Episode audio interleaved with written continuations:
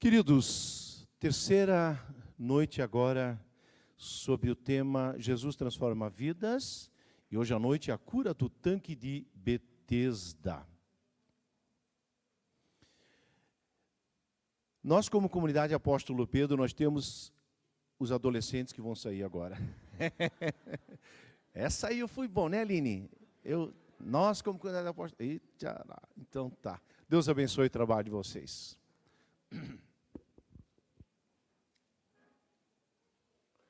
É isso aí. Queridos, nós como comunidade Apóstolo Pedro, de longa data nós temos um lema, anunciamos o amor de Jesus que transforma.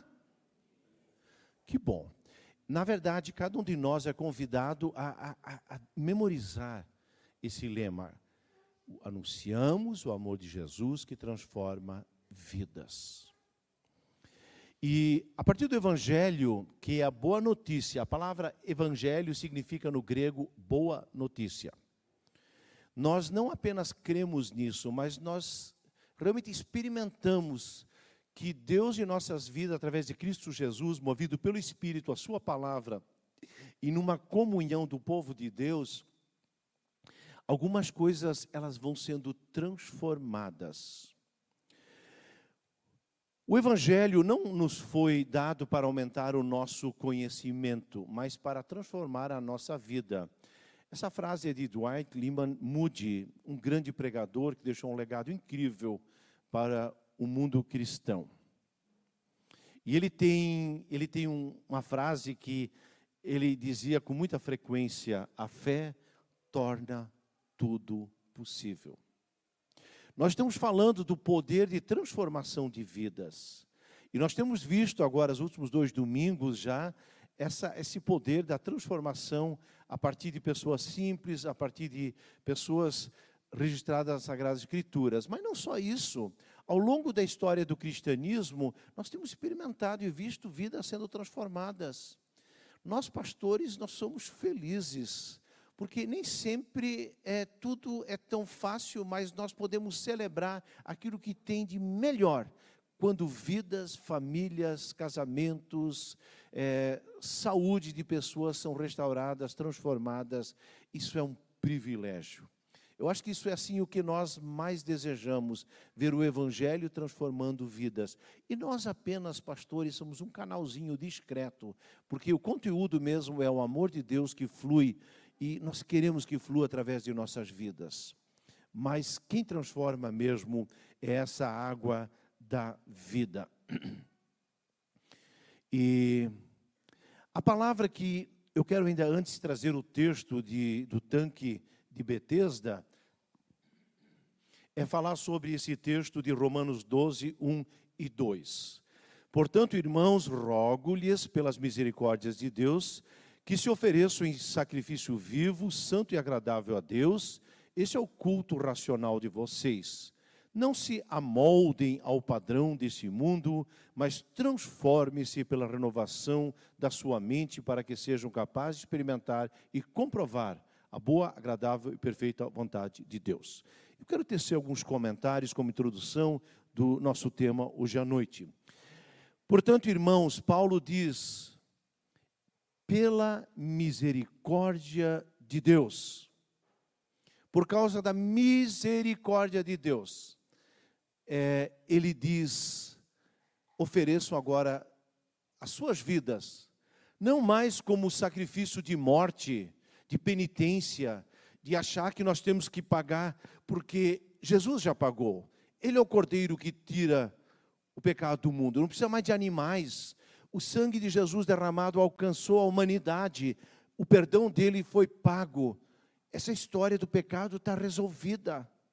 É uma questão de deixar entrar em nossas vidas e crer nisso. É a misericórdia de Deus que nos trouxe aqui hoje à noite. É a misericórdia de Deus que também, se essa semana teve momentos ruins, talvez como casal, numa relação pais e filhos, teve um estresse, ou talvez na empresa. Pessoal, não porque nós somos dignos, mas Deus nos dignifica através de Cristo Jesus e do seu grande amor. Ele olha para nós e diz: Ah, filho, que bom que você está aqui hoje à noite. Vamos começar de novo. e a misericórdia dele. Eu quero falar um pouco sobre essa misericórdia. É, hoje de manhã eu preguei isso, esse tema, e aí alguém que estava no culto mandou um WhatsApp para mim e disse: William, assista esse pequeno vídeo. É, é, é, uma, é uma influência, ela fala sobre Israel. Você já deve ter visto, ela sempre fala algo em torno de Israel. E ela falou sobre o significado da palavra misericórdia. Ela disse que pelo latim e no grego a palavra coração é, é cordis, é coração. Miseratio, miséria. Então, miser, coração, é, miséria. Um coração para miséria. Deus tem um coração para nossa miséria. Aqueles quartos escuros da nossa alma que nós não enxergamos, não conseguimos corrigir. Aquele nosso estresse, a nossa raiva, nosso medo, nossa preocupação tudo aquilo que infelizmente são as nossas sombras que temos, Deus tem um olhar compassivo. É como um pai e uma mãe amorosa que vê seu filhinho tentando acertar na matemática, tirou um, um cinco, fica chateado. E a mãe diz: Filho, isso vai passar, vamos melhorar. A mãe estuda contigo. O pai diz: Filho, não faz mal, vamos lá de novo. Esse olhar amoroso de Deus, isso é misericórdia, um coração para é, a miséria humana. Mas aí ela fala que no Antigo Testamento a palavra é, misericórdia é ha-hamim. Esse ha é bem na garganta. Ha-hamim. Essa palavra hebraica. E ela remete que não é o coração, mas remete à palavra útero. Herem. A palavra útero é que Deus tem um útero para a nossa situação. O que quer dizer isso? Útero carrega vida. A misericórdia de Deus traz vida. E é uma palavra que ela está no plural, não que traz vida, mas traz vidas, misericórdias ela é sempre, ela é permanente, ela é vital. O Deus é o Deus da vida, que deu vida, que mantém a vida, que quer vida, que quer vida eterna. O olhar de Deus é tão amplo para cada um de nós que é do útero, porque lá gera vida. E se alguém nos ama e tem misericórdia de nós, isso é uma das coisas mais deliciosas quando eu percebo que alguém, ao invés de agora me pisar, me achincalhar, me derrubar, é dizer: vem, começa de novo, está tudo certo. E essa misericórdia, quando ela alcança também uma relação conjugal, uma relação familiar, quando um patrão diz: tudo bem, isso acontece, vamos lá de novo isso é tão visceral, isso é tão do útero, isso é tão de trazer vida nova e esperança. Isso é maravilhoso. Eu volto ao texto. E aí Paulo vai dizer: não vos amoldem. Eu trouxe uma forma aqui. A forma ela é necessária. Imagina botar um bolo agora dentro do forno sem uma forma, né? Isso seria uma pequena tragédia esparramar tudo, ia queimar tudo, então a forma é necessária. Deus deu uma forma para nós, que é o nosso corpo, Ele nos fez a sua imagem e semelhança. Só que dentro dessa forma, nosso corpo, nós temos a nossa mente, nós temos o nosso espírito, a alma, nós temos o entendimento. Mas o corpo é a nossa forma, né? o formato. O problema é que essa forma, ela desandou. Alguma coisa dentro de nós, nós nos formatamos de uma maneira que nem sempre é legal. Tem um formato na minha existência que às vezes me machuca, me deu dor de cabeça, já me atrapalhou de monte, com isso já atrapalhei outras pessoas também. Não se amoldem ao padrão desse mundo. O mundo quer empurrar goela abaixo uma forma, um formato. Assistam todos os dias alguns canais de televisão e vocês vão ver do que, é que eu estou falando. Tem aqui alguma coisa que eles querem empurrar a goela abaixo. Tá, gente? Em termos de finanças, em termos de lucratividade, em termos de sexualidade, eles querem empurrar a goela abaixo. E aí Paulo vai dizer, por causa da misericórdia, porque Deus tem um coração misericordioso e tem vida a partir do útero. Ele quer trazer coisas novas. Transforme, transforme, trânsito. A palavra trans é movimento, trânsito, transportadora. Transformem-se pela renovação da vossa mente, para que sejam capazes agora de experimentar agradável, perfeita vontade de Deus. Não se amoldem, mas se transformem para um novo formato. Essa é a transformação que o Evangelho traz, para experimentar o que Deus tem de melhor. E queridos, eu, eu quero ser cuidadoso quando eu falo isso. É, eu não gosto quando a gente fala que isso é um passe de mágica, porque não é verdade, porque essa, essa forma aqui levou tempo para ficar assim, e também não é de um dia para o outro que muda, mas que muda, muda. Ah, isso é verdade. O Evangelho tem o poder de transformar vidas. Bom, gente, mas eu quero falar de um exemplo da Bíblia, do tanque de Betesda. Vamos lá. Eu vou ler o texto. Algum tempo depois, Jesus subiu a Jerusalém para uma festa dos judeus. É, há em Jerusalém, perto da Porta das Ovelhas, um tanque que em aramaico é chamado Betesda tendo cinco entradas em volta. Ali costumava ficar grande número de pessoas doentes e inválidas, cegos, mancos, paralíticos. Eles esperavam um movimento nas águas. De vez em quando descia um anjo do Senhor e agitava as águas. O primeiro que entrasse no tanque depois de agitadas as águas era curado de qualquer doença que tivesse. Um dos que estavam ali era paralítico, fazia 38 anos quando o viu deitado e soube que ele vivia naquele estado durante tanto tempo, Jesus lhe perguntou: Você quer ser curado? Disse o paralítico: Senhor, eu não tenho ninguém que me ajude a entrar no tanque quando a água é agitada. Enquanto estou tentando entrar, outro chega antes de mim. Então Jesus lhe disse: Levante-se, pegue a sua maca e ande. Imediatamente o homem ficou curado pegou a sua maca, começou a andar. Isso aconteceu num sábado. Pegou a maca e começou a andar. Isso aconteceu num sábado, e por essa razão os judeus disseram ao homem que havia sido curado: Hoje é sábado, não é permitido carregar nada, nem a sua maca. Mas ele respondeu: O homem que me curou disse: Pegue a sua maca e ande. Então lhe perguntaram: Quem era esse homem que lhe manda, mandou pegar a maca e andar? O homem que fora curado não tinha ideia de quem ele era, pois Jesus havia desaparecido no meio da multidão.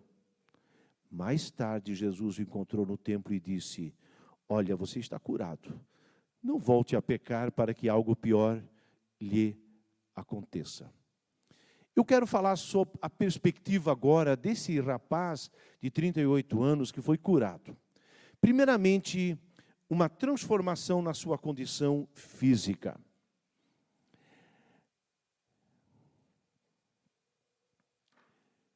Ofereça o seu corpo como um sacrifício vivo. Deus tem interesse no nosso corpo e ele é o templo do Espírito.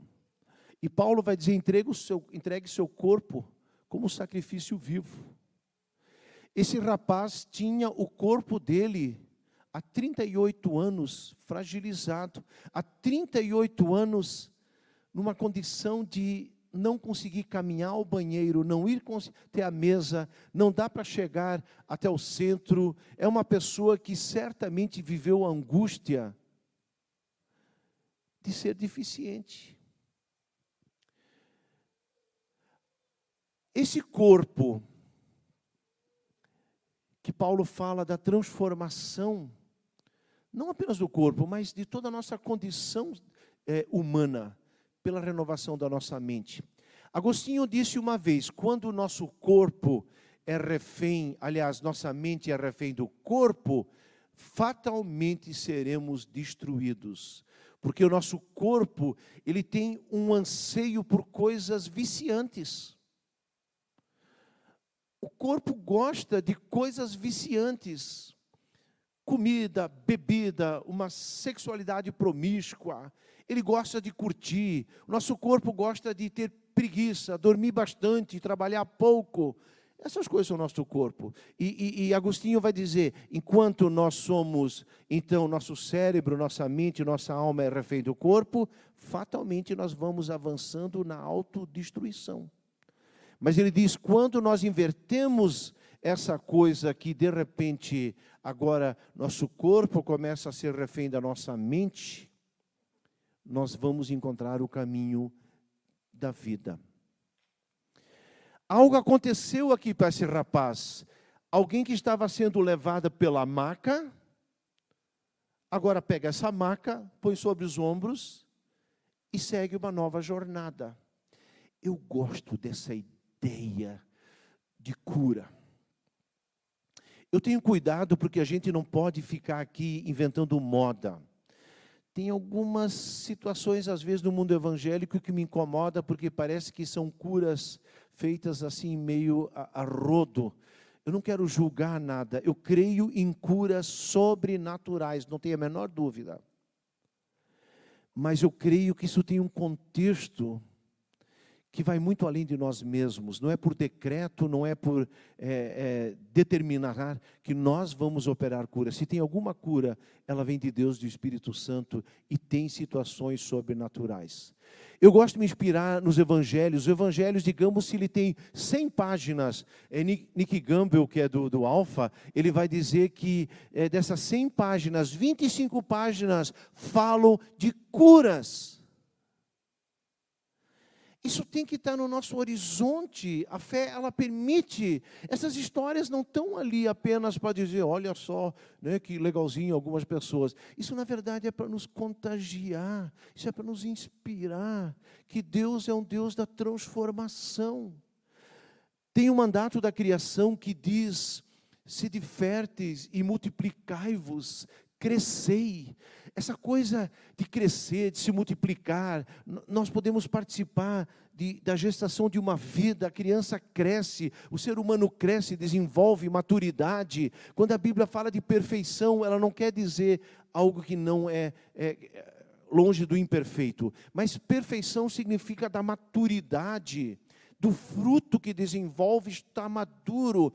Deus deseja isso dentro da sua criação maravilhosa e também da nossa experiência de fé, nosso casamento, nossa relação familiar. Eu gosto de usar aquilo que Christian Schwartz diz. Eu ainda não estou lá onde eu gostaria de estar, mas graças a Deus eu não estou mais lá atrás, em termos de relacionamento, nem de profissão, nem, nem de algumas dificuldades que eu já passei. Eu estou no processo de avançar, de crescer e de desenvolver. Já citei esses dias Existem algumas pessoas que têm uma mentalidade tão fixa do impossível que não vai dar, isso eu já tentei, isso vai dar errado, que elas não saem desse marasmo. Mas a palavra de Deus nos abre um horizonte dizendo de uma mentalidade em desenvolvimento, em crescimento, em transformação, de uma forma para algo novo. Esse rapaz experimentou isso e eu gosto, Jesus foi por toda a Galileia ensinando nas sinagogas deles, pregando as boas obras do reino e curando todas as enfermidades e doenças entre o povo. Esse texto está em Mateus 4, 23 e 9, 35. Jesus ensinava a fé, a gente precisa aprender um pouco sobre ela. Dedique-se em participar de um PG, de um grupo de estudo bíblico, grupo de casais, leiam a palavra de Deus, estejam junto, converse sobre a fé, pesquise na internet, vão atrás, cresçam espiritualmente. Dois, pregando. Pregar significa alguém precisa nos dizer. Um professor de matemática pode realmente pedir aos alunos que façam exercícios, mas chega um momento que o professor de matemática precisa ensinar. Tenha alguns mentores, mestres, pastores, eh, missionários, lideranças, que vocês podem dizer, cara, eu quero aprender com eles. Alguém tem que nos falar, alguém tem que nos ensinar. Mas Jesus tem um terceiro aspecto que ele fala da cura. Essa é uma dimensão incrível que a igreja de Cristo, o corpo de Cristo, é a cura pela comunhão, é a cura pela palavra de Deus, é a cura. Deus usa também médicos, terapeutas, Deus usa, isso tudo faz parte da bondade de Deus. Mas seu espírito em nós. Bom, transformação nas relações sociais. A experiência com Jesus Cristo normalmente também é uma transformação no contexto social. Algo acontece em termos de relacionamento. Não apenas as curas emocionais, curas físicas e aquilo que nós buscamos de transformação, mas também nos relacionamentos. Paulo vai dizer: aquele que mentia, não minta mais. Aquele que cada terceira palavra era um palavrão, em algum momento a gente muda, porque a gente percebe como é feio que cada pouco tu tem que largar um palavrão. Né? Aquele que era injusto, ele de repente começa a ter uma noção diferente de justiça. Aquele que era bronco com a sua esposa percebe, puxa, eu podia ter dito isso com um tom diferente. O relacionamento com Cristo, ele gera também mudança no relacionamento com as pessoas. Eu quero só trazer um aspecto aqui ainda nesse item. Quando Jesus agora chega até lá, aliás, deixa eu contar um pouquinho. Esse tanque tinha dois tanques, e aí tinha cinco pavilhões. Era um conjunto de cinco é, pequenas tendas e cada uma tinha colunas. Nesse espaço, conforme estudiosos, em torno desses dois tanques, que eram tanques aonde lavavam as patinhas é, da ovelha para que depois fosse levado até o templo, onde seria sacrificados como sacrifício ainda dentro do judaísmo. Esse lugar lá, tanque de Betesda, chamado é, hebraico Casa da Misericórdia, interessante o nome. Havia em torno de 300 a 400 pessoas enfermas. Claro que aqui era um dia de festa, era a festa dos tabernáculos, mais ou menos 300 metros adiante era o templo, havia uma muvuca enorme lá. Era um encontro muito grande, pessoas de tudo que é lado estavam lá, festejando, adorando, sacrificando, celebrando, cantando. Mas como a gente gosta de criar expurgos, são lugares que a gente não sabe muito bem lidar, então vamos deixar os enfermos aqui, os mancos, os paralíticos, e eles vão ficar mais aqui. Porque trazer todo esse povo para dentro de um ambiente sagrado não seria tão bom, mas era lá que eles se reuniam. E curiosamente havia uma crendice que tinha uma origem grega. Quando um anjo tocasse supostamente a água, o primeiro que saltasse para dentro seria curado. Para mim, na minha interpretação, isso era crendice. Mas o ser humano gosta de criar crendice também no ambiente sagrado.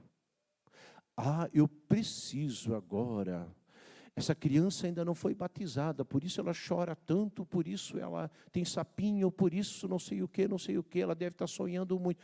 Desculpe, criança batizada vai ter sapinho, vai sonhar e vai chorar.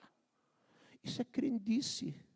Onde eu fiz meu estágio em Nova Petrópolis, tinha um interior do interior ainda eu fiquei sabendo que tinha pessoas que pegavam a água do batismo, botavam numa garrafinha para a criança tomar mais adiante. Se ela tivesse doente, essa água apodrecia. Isso é crendice. Também na igreja, também no ambiente de fé, quando Cristo não é aquele que nos ensina, que nos é pregado e que nos cura, nós estamos presos, às vezes, a superstições, também no ambiente. E aqui esse rapaz, ele estava achando que, é, em algum dia, quem sabe, eu pego o um momento oportuno, a água tremeu e eu vou saltar, e, e quem sabe a minha cura vai chegar. E nesse contexto, Jesus diz: Você quer ser curado? É quase perguntar para alguém que passou o dia todo com muita fome, dizer à noite: Você quer comer um pedacinho de pão? Mas o cara está morto de fome, claro que quer comer. O cara está querendo isso há 38 anos, buscando e, e, e fazendo de tudo para alcançar o seu objetivo. Jesus faz uma pergunta quase insana. Para mim é quase uma pergunta indecente. não é indecente. Porque Deus, que é o centro da sua vontade, é, Spurgeon, ele disse, é possível levar um animal até a fonte para beber, mas nem 100 pessoas vão fazer que esse animal beba. Pode fazer uma ola, pode fazer um, um pagode, pode fazer um, um, sei lá, um samba. Esse animal não vai beber. Isso depende dele. Sabe, a questão da experiência com Deus é a mesma coisa. Tem gente que está trazendo para cá, motivando, você vem, mas o clique vai ser quando você tiver coragem de colocar o seu espírito, a sua vontade. Deus, eu não te entendo, eu não consigo acreditar bem tudo nisso, mas eu quero agora pegar aqui o centro da minha vontade, do meu espírito, da minha mente, e eu quero me entregar a Ti. Me mostra quem Tu és. Tu queres ser curado? E aí o rapaz responde: Eu não tenho ninguém. Para mim essa frase, ela, ela, ela, ela me emociona. A primeira vez que me dei conta dessa frase, eu não tenho ninguém que me ajude quando a água mexe, sempre alguém vem na minha frente. Você já teve essa sensação de dizer, cara, como eu sou solitário? Como é ruim que tu não teve um bom referencial de pai, de mãe, na família. Tem gente, mas tu te sente só. Parece que só você puxa para um lado. Você está na empresa, você não se sente compreendido. E as coisas parecem que estão aí, mas sempre essa solidão, a sensação que eu não dou conta. É interessante que Jesus veio com uma pergunta e ele levou para um outro lado, porque ele estava cegado com a sua crendice. Mas eu gosto Jesus, no meio de 300 ou 400 pessoas, disse: Levanta. E ele sabia que era ele. E ele levantou. A história, o contexto social dele, teve uma experiência nova a partir de Cristo. E ele levanta Jesus diz: pega a tua maca, teus apetrechos. Agora você não mais refém dos apetrechos. Agora você pode levar a tua história sobre as tuas costas e anda. Vai. Chega de ficar deitado na tua história. Pega a tua história, põe no ombro, segue. Transfor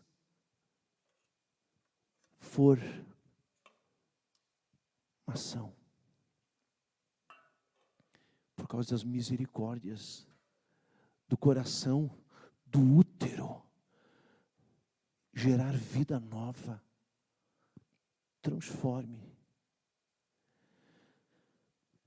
E a partir disso algo mudou.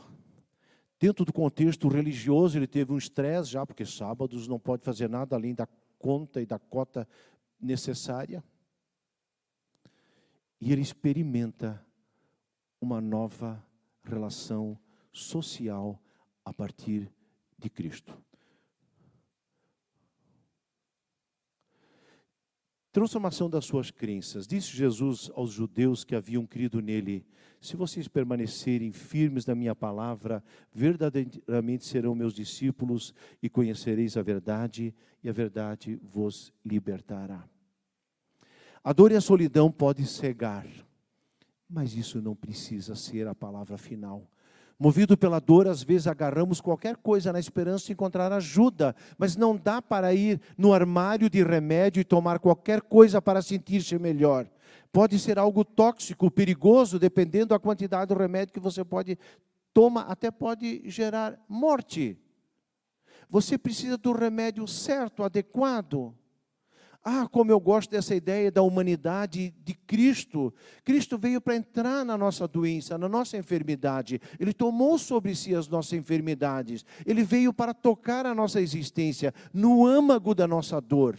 Se nós pegarmos evangelhos, tem histórias incríveis lá. Ele diz que ele é o bom pastor que deixa 99 justas num canto e segue aquela uma, aquela uma Daniel ainda falou semana passada sobre isso, que a gente botaria, qualquer contador diria a fundo perdido, quebra né, de lucro, risco e etc e tal. Não, Jesus deixa as 99, porque aquela uma importa para ele. Dois, Jesus toca num leproso, Marcos, lá no comecinho de Marcos 1, diz que havia um leproso, disse, Senhor, se tu queres, diz para mim ficar curado a minha lepra, porque as mãos estavam sendo corroídas, meu corpo, as, as extremidades sendo devoradas, vai apodrecendo o corpo. E ele disse: Senhor, se tu queres, diz uma palavra para eu ficar bom.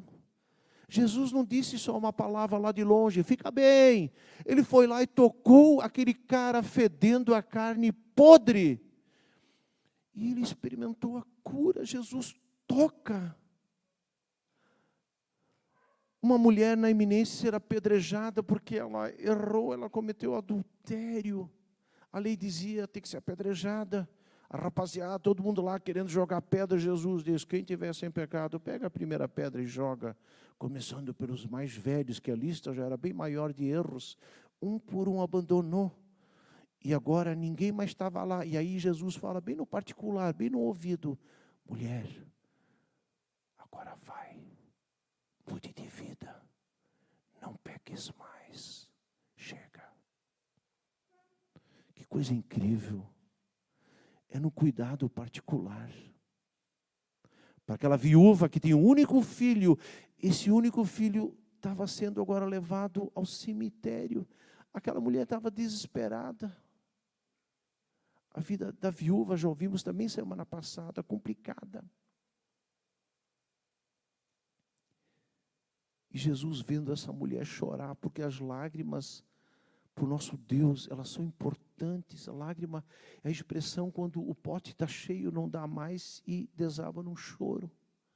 E Jesus vê essa mulher com todo o seu contexto e história e diz: Mulher, não chores.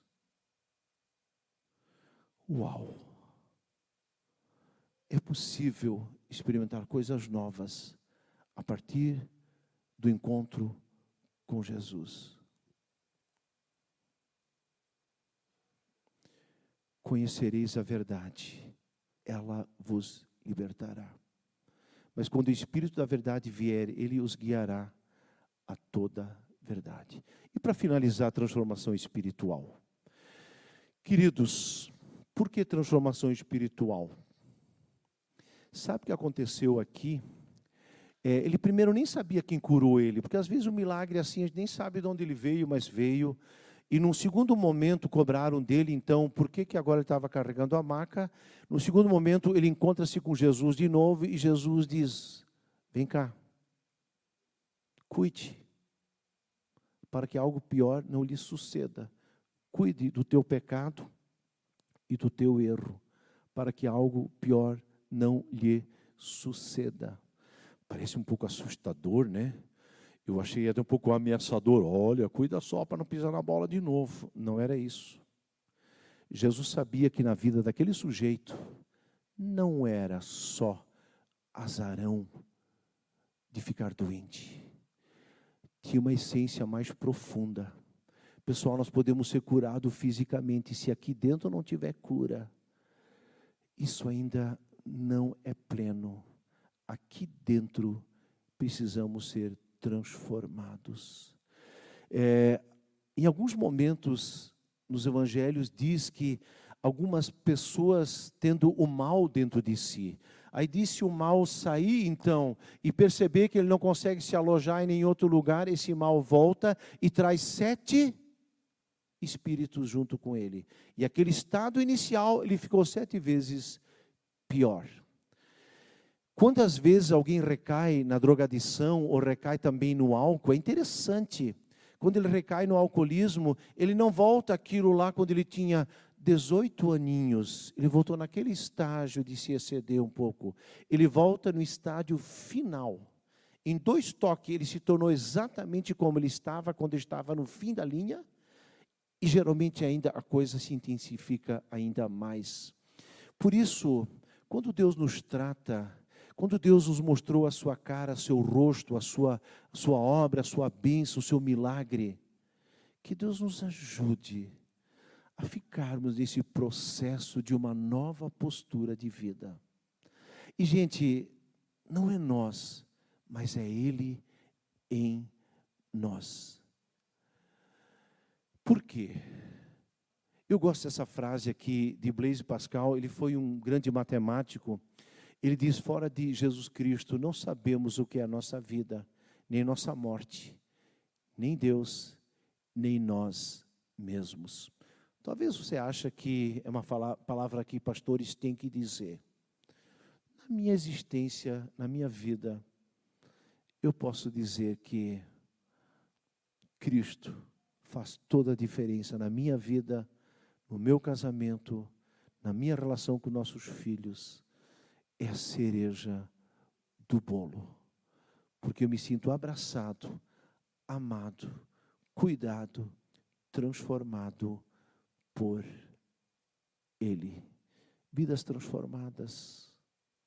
E depois, quando a gente sentiu algo novo, a gente tem uma vontade tão grande de falar isso para os outros também, porque a gente quer que as pessoas que a gente ama possa experimentar o mesmo milagre.